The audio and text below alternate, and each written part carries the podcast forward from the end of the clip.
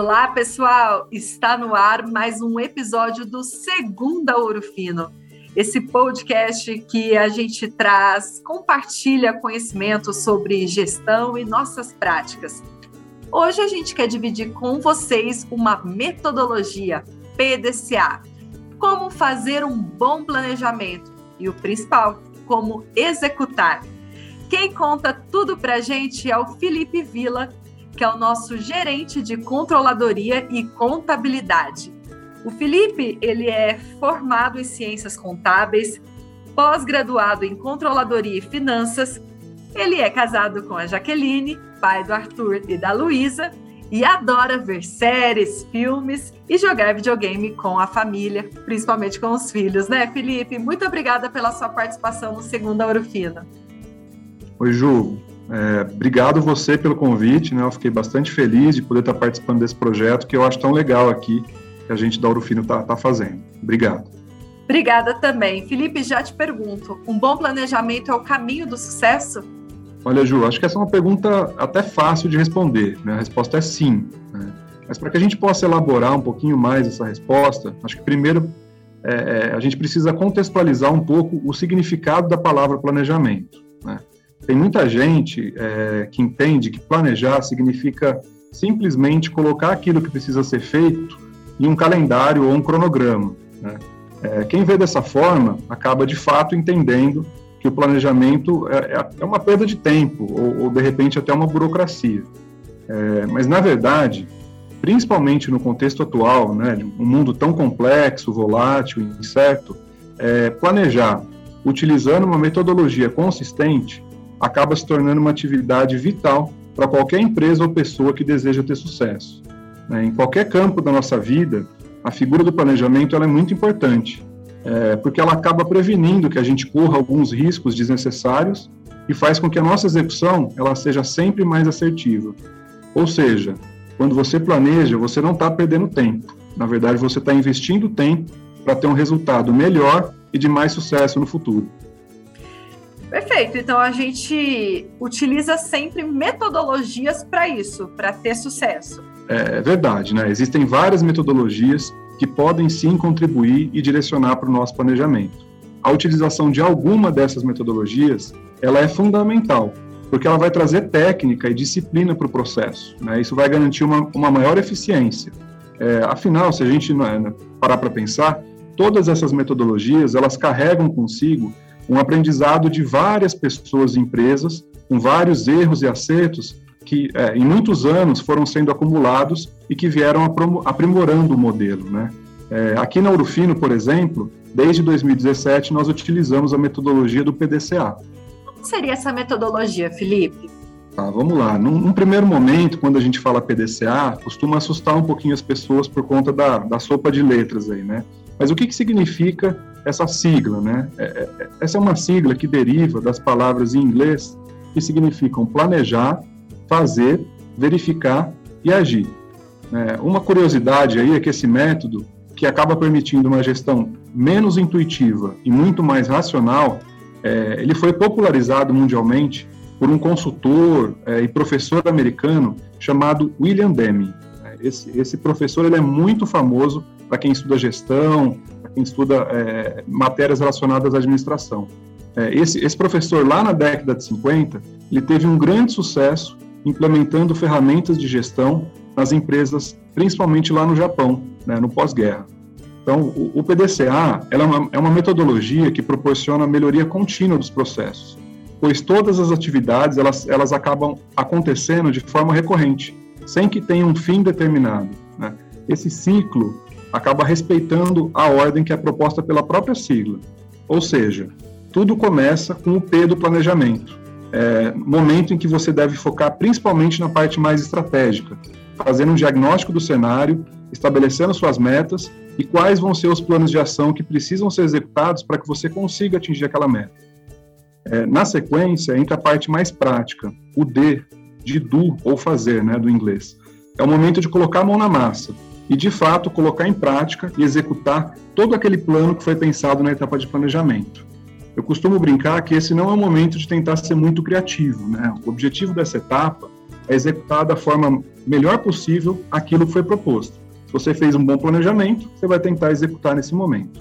É, essa execução, ela vai ser avaliada na próxima etapa, que é a etapa de check, né? quando é feito uma análise dos resultados que foram alcançados.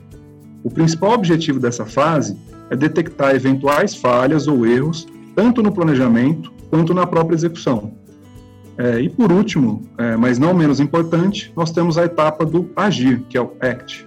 Né? Esse é o momento de corrigir a rota, se eventualmente a gente perceber que a aplicação de alguma das ações que foram pensadas não estiverem atingindo aqueles objetivos. Basicamente, o PDCA é isso, tá, Ju? Com certeza, a gente que faz parte do Ouro Fino está bem inserido na metodologia do PDCA. Confesso que no início eu assustei um pouquinho com essa metodologia, mas agora ela já faz parte em qualquer tipo de planejamento que eu faço, inclusive na minha vida pessoal. E, é isso mesmo. Como você falou, Felipe, são quatro etapas, quatro fases. Existe alguma delas que eu preciso investir mais tempo até para ficar claro para os nossos ouvintes? Tá. Bom, essa é uma, é uma pergunta que não tem uma resposta certa ou errada, tá? Eu acredito que depende muito da maturidade do processo. Né? Uma ou outra etapa ela pode ser considerada mais importante. Por exemplo, uma empresa que estiver iniciando, uma empresa ou uma pessoa, né, como você comentou, que estiver iniciando a, implementação da, da, metodologia do PDCA, provavelmente vai precisar investir um tempo maior na etapa de planejamento, justamente porque nesse primeiro momento ele vai ter que entender todo o contexto, todo o campo de jogo, né? É, determinar ali quais são seus desafios e quais são suas metas. Né? Mas à medida que a metodologia vai se tornando natural dentro das empresas ou na prática pelas pessoas, você provavelmente vai conseguir passar pela etapa de planejamento de forma mais tranquila, de repente focando mais na execução. Então, aqui depende muito da maturidade do processo. Né? Para cada empresa e, e, a quantidade de ciclos que já foram implementados, a gente pode ter um, um enfoque maior em uma ou em outra etapa. Perfeito. Nós temos metas para cumprir. E a gente sabe que no mundo corporativo existem as metas meio e as metas fim. Eu tenho uma perguntinha na sequência, mas antes disso, a gente precisa entender a diferença dessas duas metas. Você pode explicar para a gente, Felipe? Tá, posso sim. É, realmente é muito comum é, ter uma, alguma confusão é, do entendimento aí do que, que é uma meta meio e o que, que é uma meta fim. É, mas para tentar ser um pouco mais didático, eu vou precisar dar um passinho para trás e falar um pouco também sobre outro conceito que gera muita é, discussão nessas etapas de planejamento que é uma confusão entre objetivo e meta. Tá? tá? Vou, vou tentar ser bastante resumido, mas objetivo é, é, a descrição de onde a gente quer chegar. Ou seja, é uma ideia, né? um desejo ou um sonho. A meta, por sua vez, é a materialização desse objetivo de forma mais racional e quantitativa.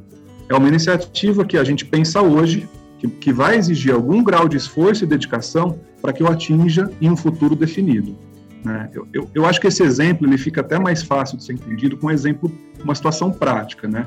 Vamos imaginar uma situação usual do nosso dia a dia, é, que acontece sempre. Né? Sempre que se inicia um ano novo, é comum as pessoas colocarem para si próprias alguns objetivos. Né? É muito comum a gente ver, por exemplo, o objetivo de perder peso, né? Principalmente se a gente exagera ali nas festas de final de ano, todo mundo entra o ano eu faço todo ano isso, Felipe, é um bom exemplo. As pessoas entram no início do ano com peso na consciência e colocam na cabeça: olha, eu quero perder peso no ano que vem. Perder peso, nesse caso, é um desejo, né? Isso é o que a gente chama de objetivo. É, a partir desse desejo, se você não fizer mais nada, provavelmente você vai terminar o ano seguinte e não vai conseguir atender. Tá? Então, o primeiro desafio que a gente observa é transformar um desejo em uma meta. Que nesse exemplo seria o quê? Ah, por exemplo, perder é, uma quantidade X de quilos a partir de janeiro até 31 de dezembro do ano seguinte. Né? Você percebe que agora, de fato, a gente tem algo para perseguir. Né? Ou seja, uma meta, ela, é, ela pode ser medida e acompanhada ao longo do período que você estabeleceu para essa meta ser atingida. Né? Então, e, e aí, com base nessa meta estabelecida, a gente vai estipular quais são os planos de ação que são necessários para que eu consiga ter sucesso na meta. E a gente volta para sua pergunta. Né? Os planos de ação, eles são exatamente as metas meio. Né? Então, aquelas atividades que eu, eu planejo, que vão, ter, vão, vão servir para contribuir no atingimento da meta, elas são metas meio. Né? Como um exemplo, nesse, nesse que a gente citou, me matricular em uma academia duas vezes por semana, ou de repente iniciar o acompanhamento com uma nutricionista, é uma meta meio que vai me ajudar a atingir a meta fim de perder aquela quantidade de peso. Perfeito. Espero que o exemplo possa ter ajudado aí no, no entendimento. Não, tá ótimo e ficou bem claro, porque eu, nesse meu, na minha proposta de início do ano, eu tô na meta meio. Procurei nutricionista e academia, mas preciso, de fato, ver o resultado com a meta fim. Perfeito. Você precisa estabelecer uma meta é, fim, justamente para que você possa avaliar o quanto você está conseguindo cumprir esse objetivo. Né? Porque senão no meio do caminho você acaba se desmotivando, né? Você acha que não dá mais para chegar. Então, é, é, é, as metas meio elas contribuem para que a gente consiga atingir a meta fim. E, e até é interessante pensar que as metas meio elas podem mudar. Então, assim, se a gente traçou alguns, algumas atividades, imaginando que vão contribuir para aquela meta fim, e ao longo do percurso a gente percebe que aquilo não está surgindo o efeito desejado, a gente ajusta. É justamente o que a metodologia traz. Então, se de repente eu, imaginei que dois dias por semana na academia poderiam me ajudar, e passou o primeiro mês, eu percebi que não tive uma perda nenhuma de peso, pô, de repente é hora de ajustar. Será que eu não preciso de três? Será que eu não preciso de quatro? Né? Será que eu não tenho que mudar a atividade para alguma que né, tinha um, tem um fit melhor com o que eu gosto de fazer para estar tá, é, mais disposto. Então a metodologia tem tudo a ver com isso. Né? As metas meio elas podem ser alteradas à medida que o processo vai acontecendo, se eu perceber que o objetivo não está sendo atingido. Eu quis entender essa definição de conceito de meta meio e meta fim, até para essa pergunta: qual meta devo sempre buscar? Pelo nossa prosa, eu entendo que é a meta fim, certo? Perfeito, né? É, o que a gente sempre, sempre tem que buscar é a meta fim, porque é aquilo que vai realmente me ajudar a atingir aquele meu objetivo. Né? As metas meio, elas contribuem, né? mas elas não necessariamente vão te fazer atingir aquele objetivo. É claro que quando você planeja, você imagina que se você cumprir aquelas atividades, ou seja, aquelas metas meio, você vai ter uma chance maior de chegar lá na frente e atingir o objetivo, né? Mas o que a gente sempre tem que perseguir e que não deve mudar, a gente até brinca que a meta fim, ela é escrita na pedra, então essa não muda, né? Se a meta é perder X quantidade de peso até 31 de dezembro de 2022, é isso que a gente tem que perseguir até lá. Né? A gente não se dá vencido, não.